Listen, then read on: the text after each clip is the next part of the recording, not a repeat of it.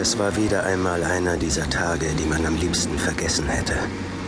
Wenig ereignisreich, vielmehr langweilig, mit einer Prise Schicksal gewürzt in Form von Linda May. Sie sah mich nicht, noch wusste sie, wer ich wirklich war.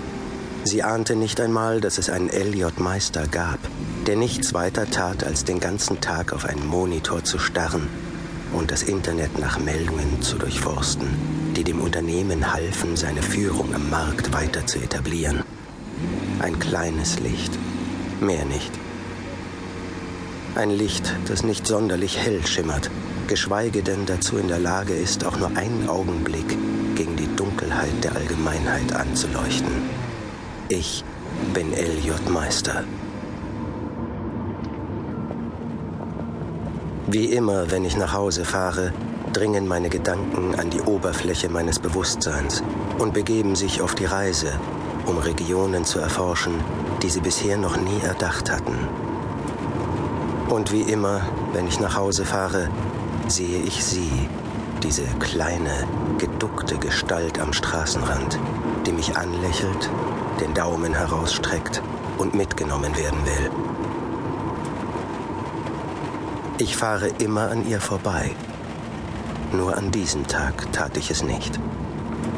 Das erste Mal in meinem Leben tat ich etwas, das ich mir selber niemals zugetraut hätte.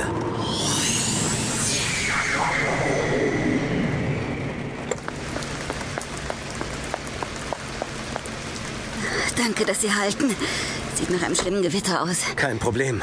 Wo wollen Sie denn hin? Äh, dahin, wo Sie mich bringen. Am liebsten aus der Stadt heraus. Ich fahre nach Kaltenkirchen. Ist das weit genug? Es klingt super. Dann schnallen Sie sich bitte an.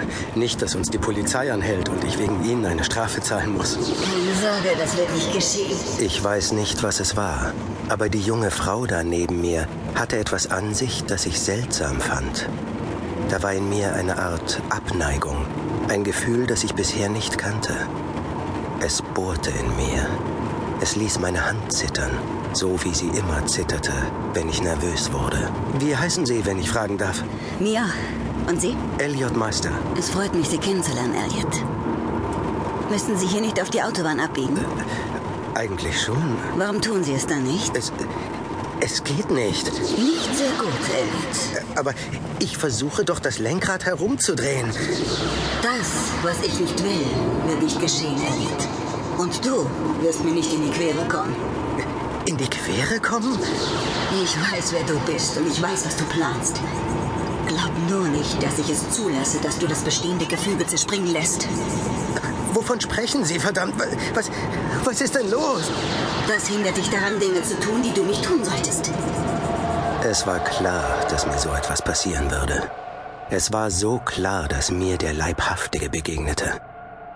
So wie immer, wenn alles Unglück der Welt sich zusammentat und nach einem Opfer suchte, stach ich aus der grauen Masse wie ein bunter Kieselstein hervor. Und so war ich doch erschrocken, aber nicht überrascht, dass es meine Hände waren, die sich nicht von dem Lenkrad lösen konnten. Ich war ein Gefangener, so wie immer. Ein Gefangener meines Selbst. Lassen Sie das! Die Mauer, auf die wir beide jetzt zufahren, wird einen von uns beiden töten. Ich hoffe, dass du es sein wirst, der stirbt, Elliot. Aber wie ich dein Glück kenne, wird dir einer deiner verhassten Freunde zur Hilfe kommen und dich retten. Was?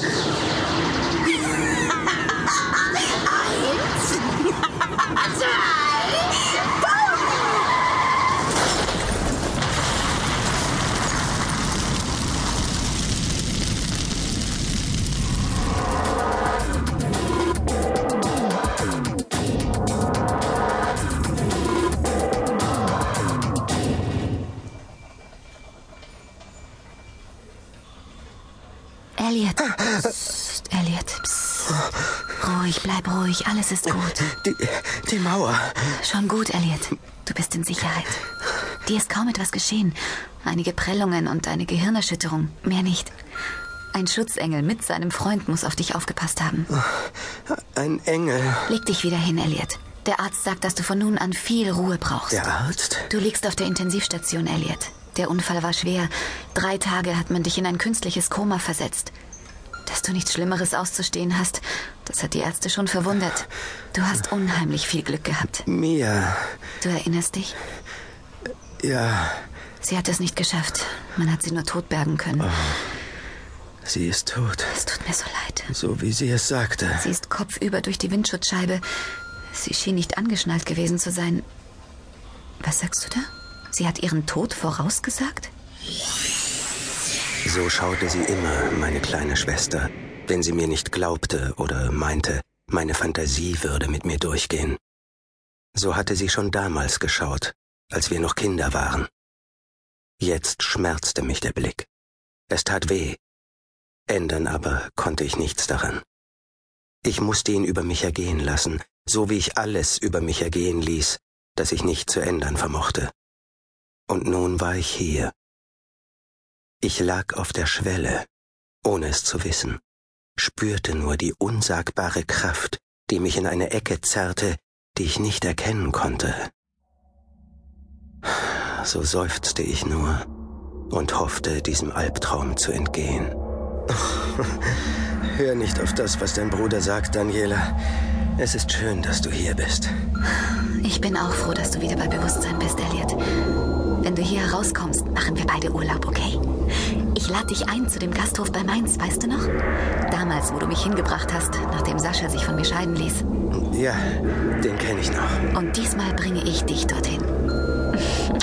Bis dann. Ich besuche dich morgen wieder.